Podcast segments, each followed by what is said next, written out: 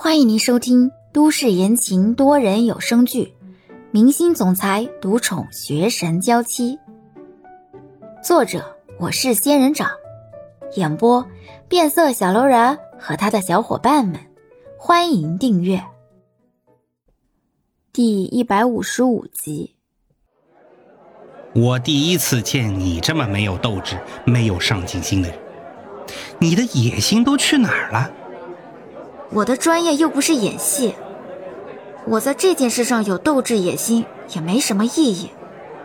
术业有专攻，干好自己分内的事情就好了。说起这个，李潇，我们公司有长期聘请高薪翻译，你要不要来我们公司挂个名？五险一金，待遇从优。你让我来，是来参加宴会的，还是来让我去你们公司上班的？都有啊，多合作一下也没有什么不好的。我们公司待遇还不错的，工作还清闲，你真的可以好好考虑一下的。自打看过你上次面试的实力碾压，我就一直在琢磨怎么能把你挖过来。谢谢。对于别人专业性的赞扬，李潇也不推辞，说完直接往里走去。看李潇态度平平，似乎不像是要答应的意思。赵旭继续开口：“没意向。嗯，太过风光的生活不适合我，我现在也不想跟太多的人有接触。”李笑，你是不是有自闭症啊？哎，你要不要去看看？我觉得我几次跟你聊下来，都发现你有自闭症的倾向，而且呀，症状还不轻呢。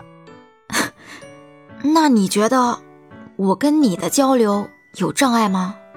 赵旭仔细想想，沟通上还是没问题的，但是他这症状确实有点自闭的倾向。要不就是轻微自闭症？谢谢你的关心，是自闭症还是不想见不必要的人？我很清楚，我对社会和社交没有任何的恐惧，我只是不想跟过多的人有牵扯罢了。这是为什么？因为人情债最难还，我怕我还不清。我和你们不一样，你要做的事情呢，就是广结善缘、拓展生意，而我要做的，就是尽量不给任何人添麻烦。李潇的话里有些伤感和无奈，起码在李潇现在的意识里，他活到现在基本上都是孤孤单单的。妈妈死了，肖腾飞也不是自己的爸爸，他连一个有血缘关系的亲人都没有。杀了妈妈的凶手还没找到，李潇不知道那个人是一时贪念来家里偷东西，还是真的来寻仇。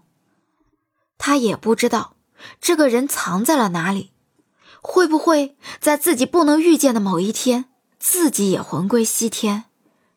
这样的意识一直都有。所以，李潇潜意识里会提醒自己，不要和其他人有过多的接触。一旦接触有了人情，自己还都还不清。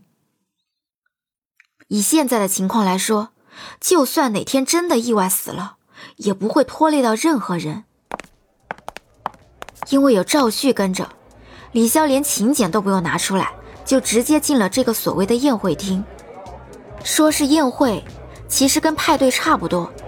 里面的人不多，大家三五成群的聚在一起，喝着酒，聊着天，吃着东西。李潇看了一圈，也没看到欧星辰的身影，不禁有些失望。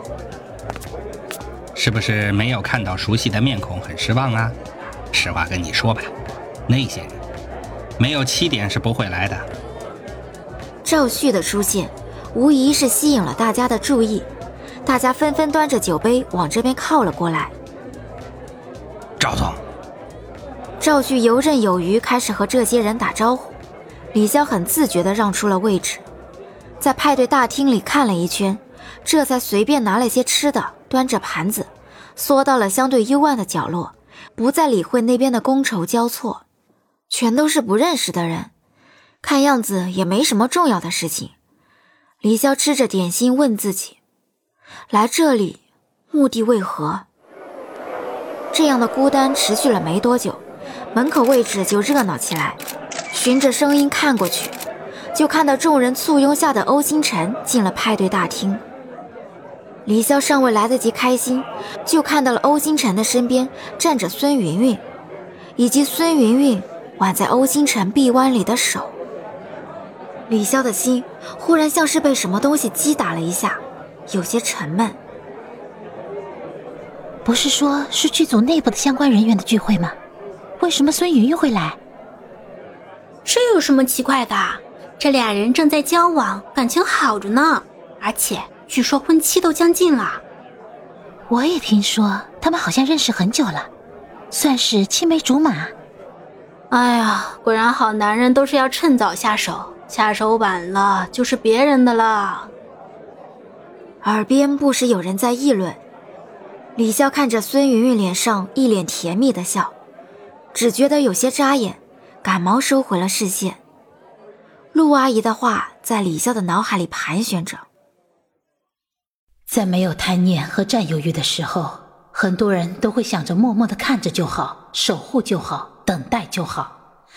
但是随着时间的推移，这种占有欲会渐渐的膨胀，这种失落会渐渐的扩大。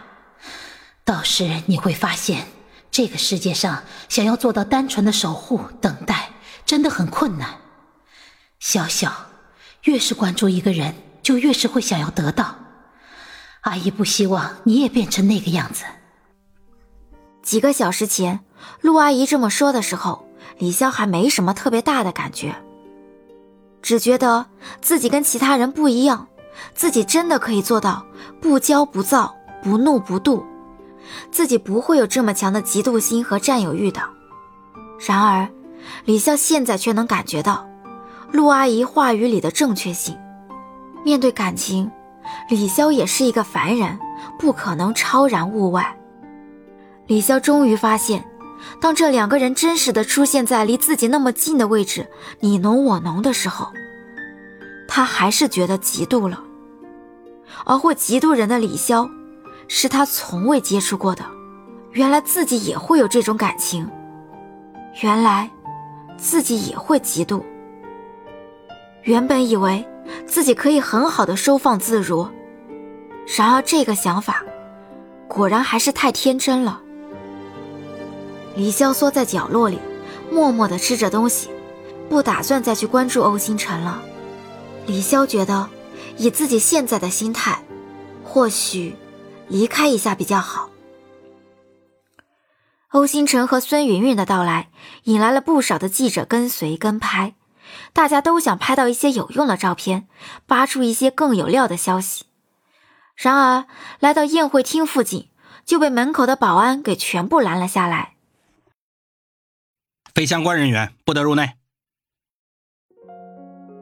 本集已播讲完毕，感谢您的收听。